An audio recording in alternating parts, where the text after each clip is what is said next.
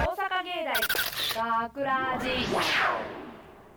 大阪芸大学ラジポッドキャスト今回のお相手は大阪芸術大学放送学科声優コースの土地の立夫と木村敏之と永田誠也と大林美博とアナウンスコースの小野由美と制作コースの榎田美穂ですよろしくお願いしますはいというわけですごく暑くなってきましたねそうですねうんぼちぼち夏休みということでおーあ皆さんなんか思い出とかこれからのご予定とかありますか予定ねえー木村さんどうですまあ実家に帰るぐまらあいかなまあそうですあねー大学生だとね僕もうん実家に帰省するかなって感じですかだよねねうんうん小野さんとかどうですか私ですか私はあの初めてハワイにおー行きましーおそうですたね海外旅行何ですか何かあえ実はですねあの兄の結婚式がああなるほどなるほどすごいですねそれおめででとうございますハワイに行ってきなんとリッますチないいですねはいお土産楽しみにしてますちゃっかりして若干がっかりだちゃんと買わってきますはいはいではさて今回のポッドキャストでは7月21日にオンエアされた本放送の内容を聞いていただくことができますうんそちらはですねこのポッドキャストの最後に聞いていただけるのですが今回本放送でオンエアされたショートストーリー「運命の糸」の脚本を担当した榎田さん、はい今回はどんな内容だったのでしょうか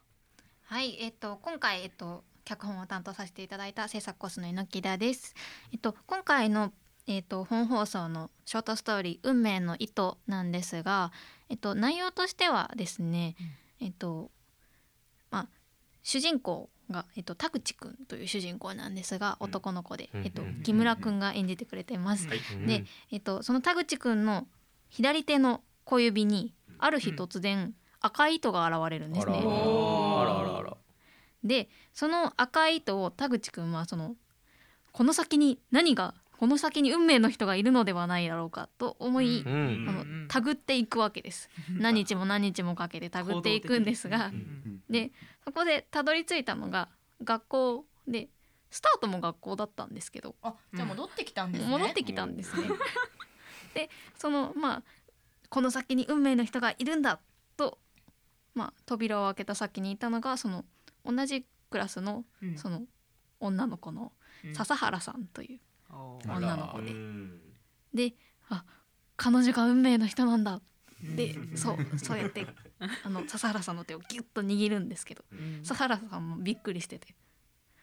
でその瞬間にまあね田口くんのお友達のね俊介くんが入ってくるんですねあー教室にううんん笹原さんも迎えに来て入ってきてええって感じになるんですけどね3人とうも、うんんで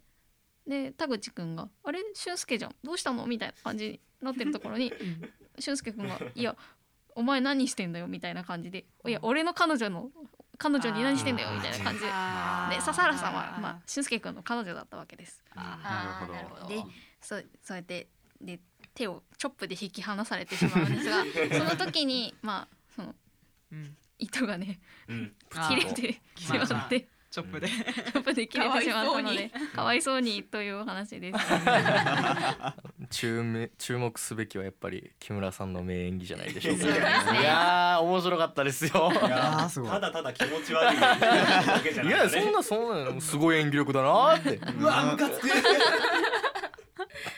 面白かったですすね。ごい面白かったです。はい、そんな榎田さんの脚本、7月21日本放送のショートストーリー運命の糸はこのポッドキャストの最後に聞いていただきます。はい楽しみにしてください。ではですね、今週の企画へ参りましょう。はーい。今回は脚本も担当してくれた榎田さんの持ち込み企画ということで、榎田さん企画説明の方よろしくお願いします。はい、えのきだです。もう7月も終盤、学生は夏休みですよね。うんはい、夏休みといえば何でしょう。もちろん自由研究ですよね。まあまあまあまあまあまあまあまあ。まあ最後に残してた思い出があるな。 リスナーの中にはもしかしたら夏休みの自由研究どうしようかなと悩んでいる小学生の方もいるかもしれません。うん、そしそしてそんな皆さんに必聴でございまなす。んと。うんおう今回は我々学ラジのメンバーが自由研究をやってみたんです。うんで、そうです。はい。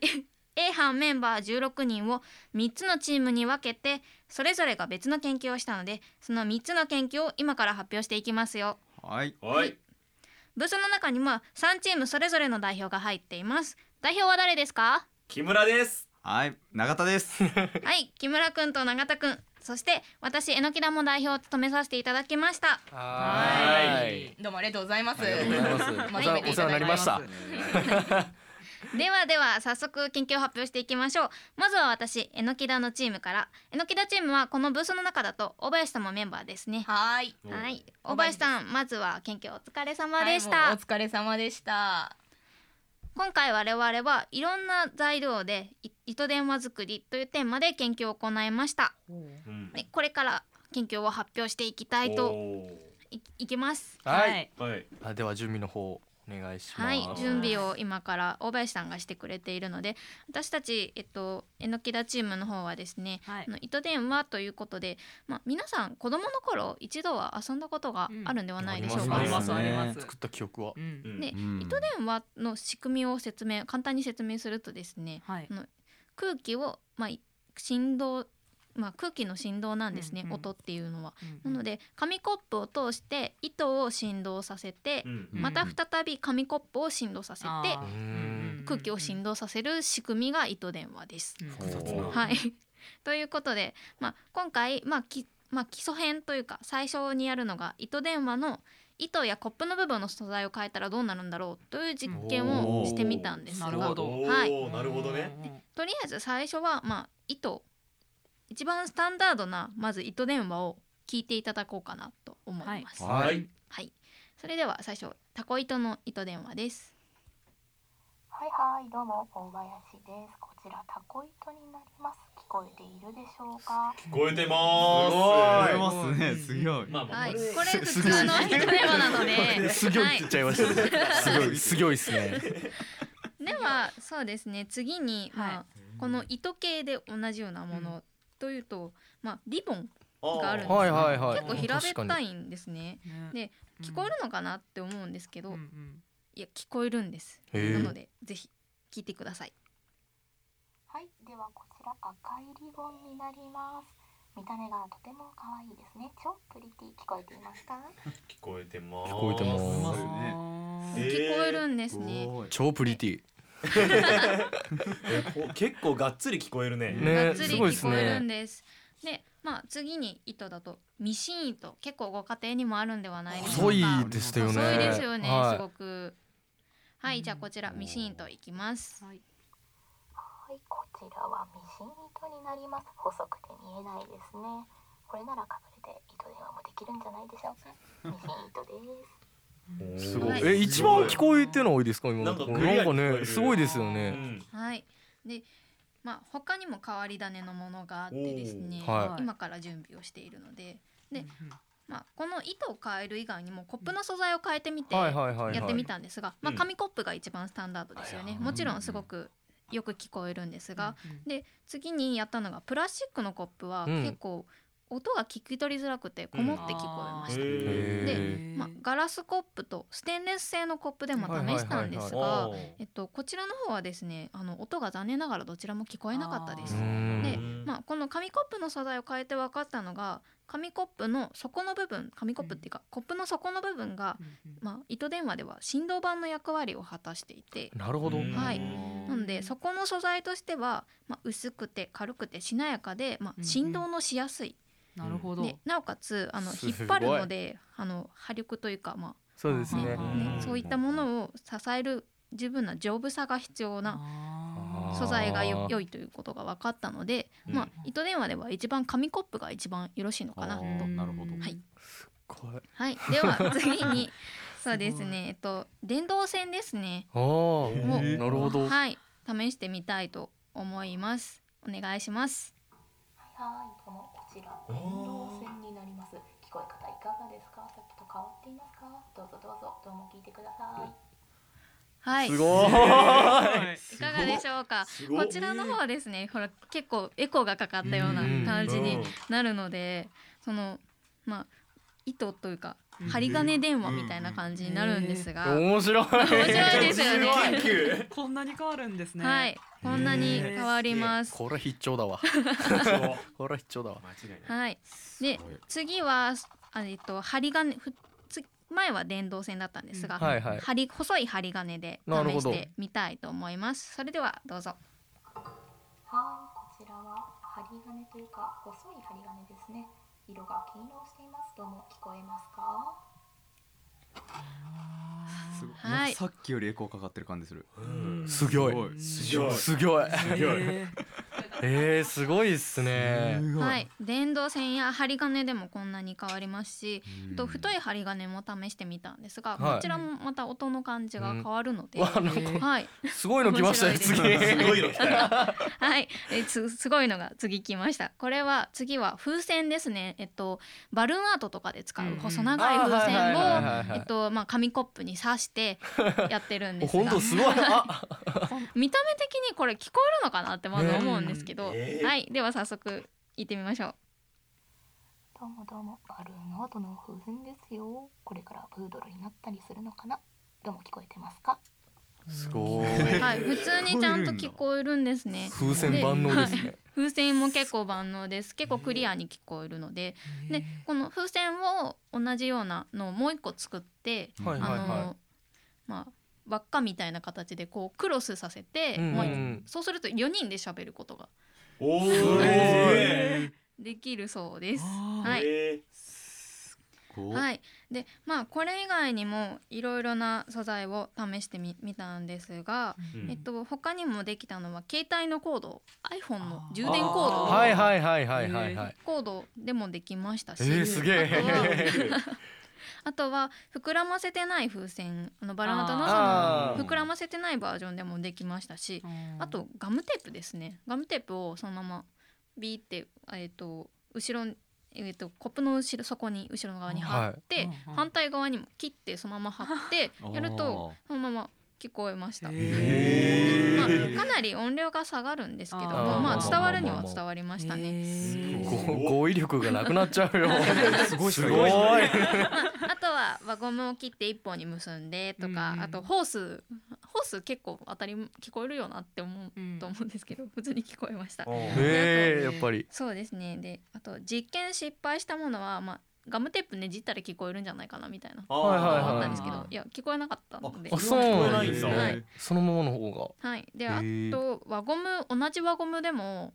あのひばり結びといってなんかがあ結び方はいはいはいはがついな輪っか同士で輪っか同士でつなげていくあー結び方があるんですけど、あはい、そちらの方だと聞こえなかったですよねであそうですよおばしさんうどんうどんーうどん食物食べそうなんですよ。うどんもやったんですよ。 おーえあの茹でたうどんを当日。ああらあえのきだらさんが買ってきてあくだらあさらってあらそれがですねはいはいあれまあ聞こえなかったです。ああのーもちろんそうなんですけど聞こうん聞こえないあのまず聞こえる聞こえない以前の問題であのち ちぎれちゃうの で確かに確かに確はいかゆに茹でてあるんでう引っん張ろうとするとブチって言ってまあしかもですよねけ結構な短さでしたねとてもするには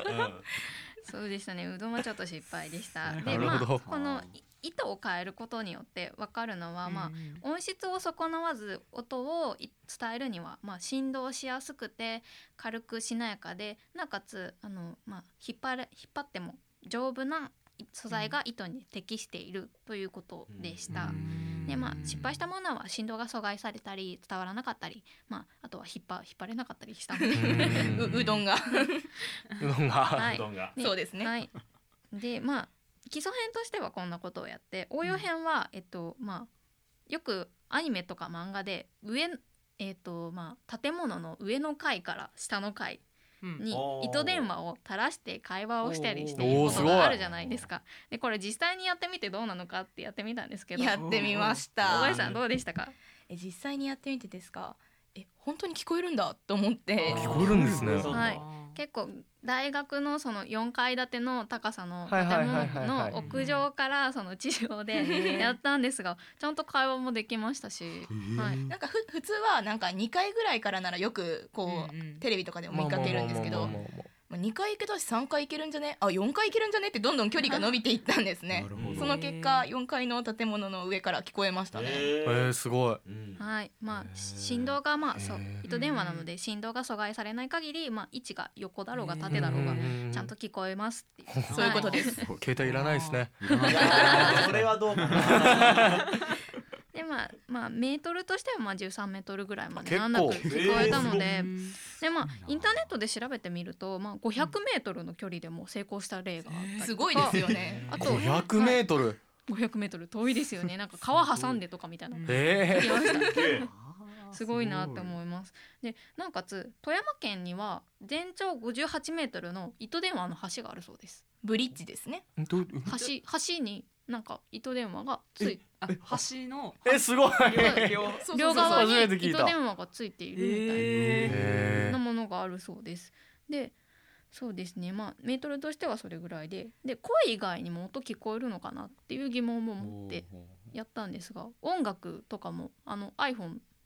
とかでうんうんあのイヤホンを挿して、まあ糸電話のそのコップの中にイヤホはいンはいをはい入れて。はいやると聞こえましたね。そうなんですよあえーなんすかげ曲名も当てれるくらいちゃんと綺麗にえすごい聞こえて「えこれなんとかでしょ?」とか「えすごい!」とか言いながらめちゃめちゃ面白かったですね。それではですね、私たちのきだチームの発表は以上です。皆さはんいいかがでしたか？いやもう語彙力なくなっちゃ う。どうすごい。ええ発想がすごかったですね。ねうねんはい、ありがとうござい ます。では続いて長田くんのチーム研究発表をお願いします。はいはい、永田です。え、永田チームはこのブースの中だと小野さんもメンバーです。はい、小野さん、お疲れ様でしおた。疲れ様で本し当にた。ありがとうございました。いえいえいえ。えー我々は身近なものを使って効果音を作れるかというテーマで研究を行いましおたーなるほどなるほど。おーまあ実際にね音の方聞いてもらってうんおうんいいですかねじゃあ作っちたょっと、音ねあはい雨の音聞いてみてください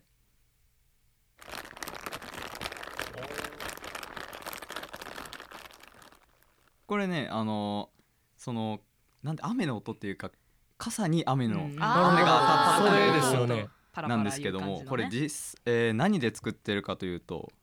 まあみんな持ってるのかなえ家庭になフリーザーパックななここにちょっと置いてるんはですけいどはいはいはいはいはいはい。フリーザーパックにちょっと空気を含ませてちょっと揉むとこういう音が鳴ると、そうですね。パラパラ。パラパラ鳴るっていうね、うんうんあれですよね、冷蔵庫に食品とかそうですそうですそそううでですす。肉とかをうん入れはてい冷凍するよう な。そうでえす。あれをあれですね密封できるやつ密封できるでやつ 雨の音が作れる と作れますあれで作ってます。なんかもうはい捨てちゃうの、ただ捨てちゃうのもったいないんでなんか遊んでから捨ててるー、遊び心が。はい。ででね、もう一他つにもねあもう二つぐらいあるんですけど、うんはいじゃあ次ね鳥の羽ばたきっていう音があります聞いてみてくださいちょっと一短かったん瞬で一すけど瞬です けど。あこれ何に使ってると思います僕喋ってるように聞こえたんですけど。 口でちょっとね物を使ってるんでえすけー、ど、そうなんですか え。ーなんか紙とか使ってこすってんじあゃあーなるほどあーこれね実は傘なんですよないえー傘を開いたり閉じたり高速でしてあやめるっちゃとおもろい。こういう音なるんだ傘はそれをやってるの想像すると面白い。大学生が一生懸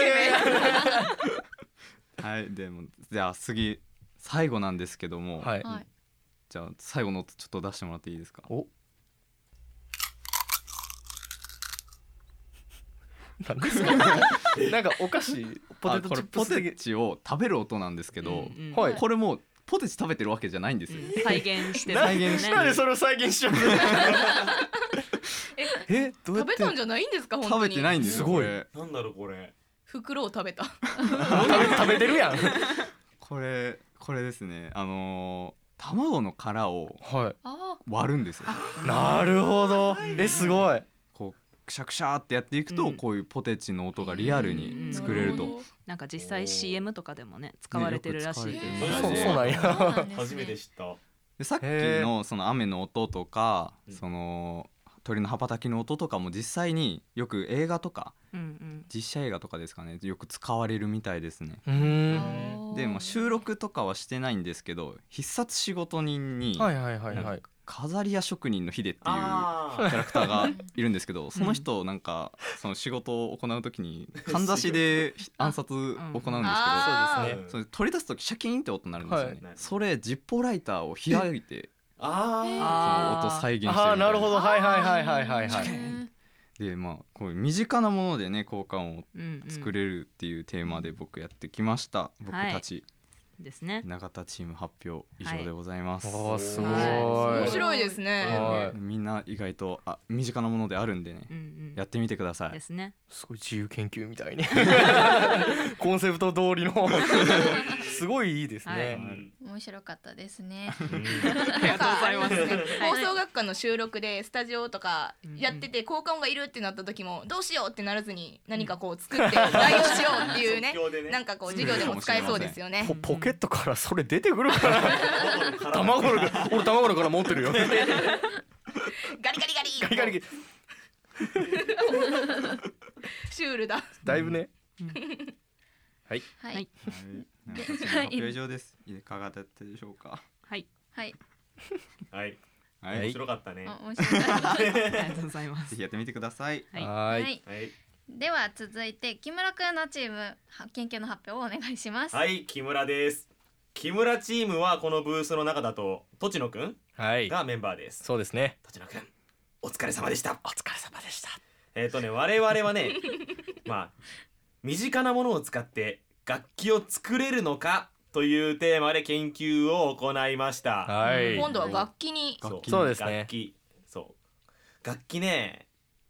まあね今回ね実は一曲みんなで演奏してみようかなということでそうですねじゃあもうみんなに始めまず聞いてもらいま聞いしてょもうらおうかじゃあみんな入ってきてメンバーカモンカモンカモン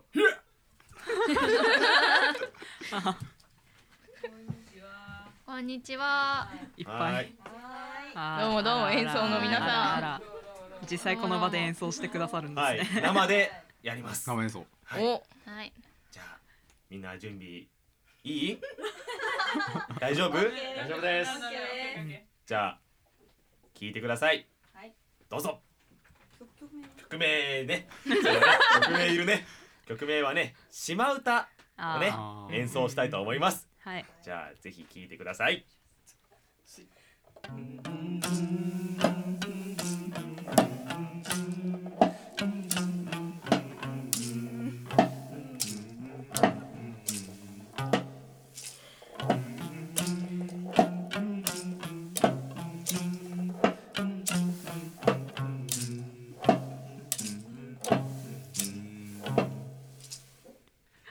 はーいこういうことですすごいいやでも聞こえましたね聞こえ聞こえました聞こえま聞こえるしよた。たとただあハミングが聞こえたんですうんが、あのハミングなしのバージョンもえ聞いてみたいですね。ハミングずるいずるいずる いですよね。えええそんなの聞こえた聞こえ聞こえました聞こえました。うんうんはいはいはいはいしっかりね聞こえましたよねえじゃあもう一回じゃあやりますじゃあもう一じゃはあ度。もう一度じゃあ、はい生演奏生演奏なしでね島唄をはいどうぞ、あれななしのちょちょちょちょちょ言ってるち言ょってる言ってる言ってる。何ハ入ってミまンすグハミがング入ってま聞こえすたんですけえど。聞こえたあの人言ってましたよ。えみんな聞こえた聞こえてないいやえいや聞こえました。あの俺ら勘違いしてんの勘か違いじゃないいやいやうんいやいやいやいやいやいや。えもう一回やった方がいいうんはい。じゃあはいはい最後最後ね最後最後最後最後。いきます島唄です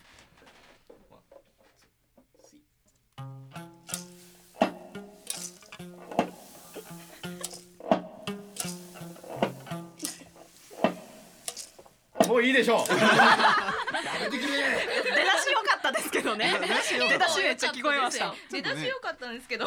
これねあのファより下の音が作れなくてさあ あ前半のとこしか音が出せなかったんですーまあまあまあまあはいまあまあまあまそういう事情も許して決してハミングでごまかしたわけではないまた違うもうなんかやってるうちにハミングが出ちゃったみたいあな出ちゃ逆ったに出ちゃった気持ちが乗っちゃった気から、持ね、ちが乗っちゃってそれっぽくなっちゃったってことですうんなるほどねあ。なるなるほど。そのやってるうちに必要不可欠になったとこれこれなしではできないという判断に結局それやや り。ましたで今回使った楽器はマラカスとうんカリンバ、カリンバカリンバっていう楽器と、あとギターとうんはいあのなんて言ったらいいんだろう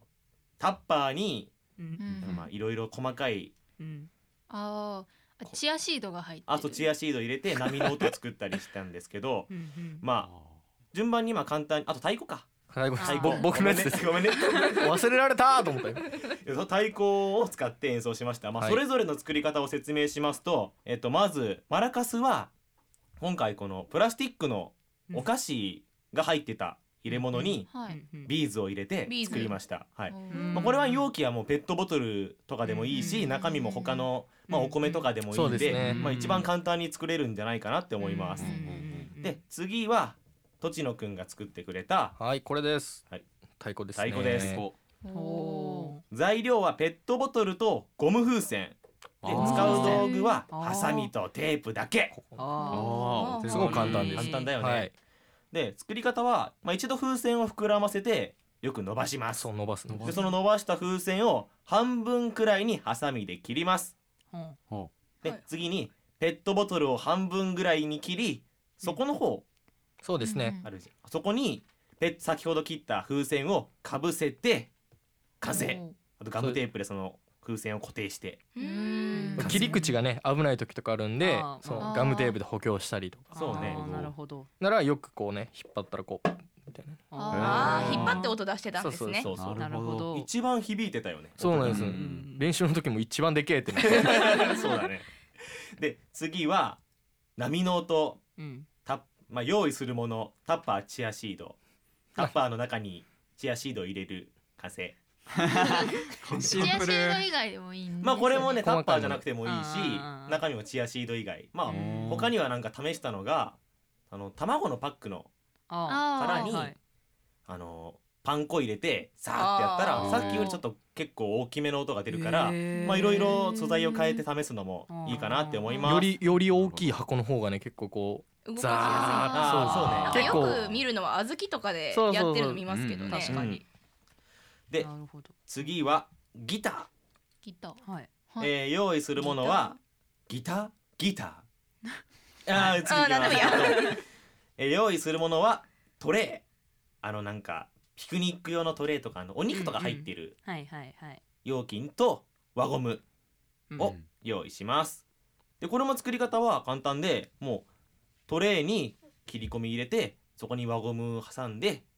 その弦になるようにしてんうんかぶせるだけでへーそうでこれね結構あの 難しいそうなんあー音程取るのが難しあーなるほあーど調律がねいそうだから我々もさっきのが限界でしたあーまあ仕方ない仕方ないお疲れ様ですまあまたこれもトレイじゃなくて別の箱でもいいし、うんうんまあ、輪ゴムって言ってもその太さが違ったり長さが違ったりすると音も変わるんでまたいろいろ試してみると楽しいと思いますははいで最後カリンバ、はいカリンンババ皆さんカリンバってわかりますわかんないですわかんないですねアフリカの民族楽器でおまあなー何に近いんだろう木琴とかに近いのかなあーですかねあー木を弾いですてよねなんかマリンバって言いますもんねああそうそうそう木琴はねで用意するものはかまぼこ板1枚と割り箸1膳、あと輪ゴムをまあ45本あとヘアピンを8本用意しますうんうんで割り箸をはじめ割っておきます、うん割るんですよ、うんそうで割ってその1本の方にうんヘアピン8本を垂直に割り箸と垂直になるように差し込んでいきます8本へーほで次にヘアピンのついた割り箸とあついてない方のもう一個の割り箸を使ってかまぼこ板にピンが全部乗るようにあー挟みますうん平はい行はいに板を挟みますうんうんでその割り箸同士を輪ゴムで固定して完成ですへー口で説明するのすごい難しいんだけど難しいですねこれ音の調節はどうやってやってたんですか 音の調節まあこれもなんだろう輪ゴムの締め具合とかピンの種類とかヘアピンの位置とかですかねああなるほどなるほどでピンを弾いたらうん木にぶつかって音が木そにうでぶつすかねってってかじゃあちょっとカリンバだけの音をちょっと聞かせあー聞てきたいです聞かせてぜひぜ木村さんというわけでじゃあはいはいじゃあ演奏します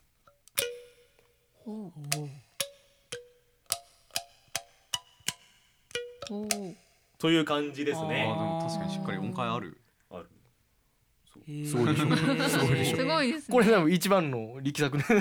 そうこれ高橋さんがね頑張っそうてですね作ってくれましたおーひほんとすごいはいという感じです。はい。はい。すうんごかっはい、です ね。はい、たうんいかがだったでしょ曲は触れなくて大丈夫です。う。まあ皆さんもいろいろ作ってね、楽しいすから学ね。校で演奏して人気者になろう。はい、はこれ本当に身近なものばっかなんでね、うんうんぜひやってみてくだ代さ用い。も聞いてそうです作りやいしそうそうはい、はい。確かに。みんなでレッツセッション曲を選びましょう。はい、ということで今回は我々学ラジのメンバーで自由研究を行いましたこのポッドキャストを聞いている小学生の皆さん参考になりましたか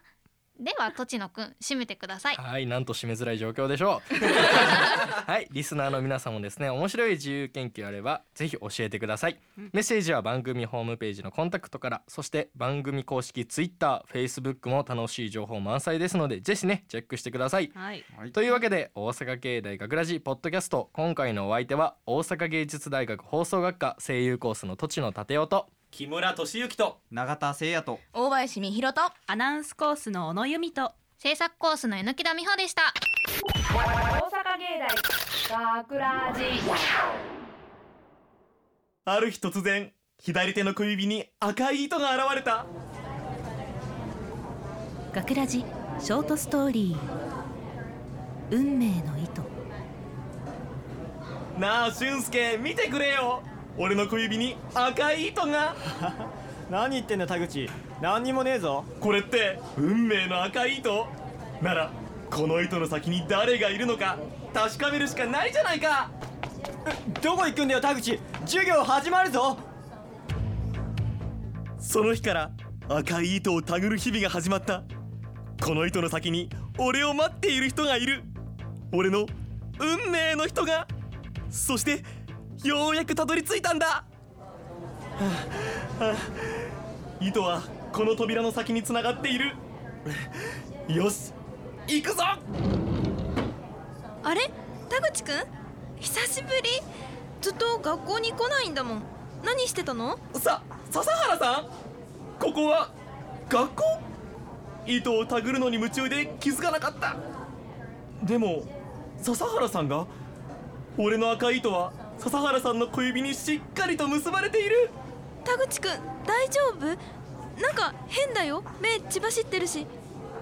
ここんなに身近にいたなんて笹原さんずっと君を探していたんだ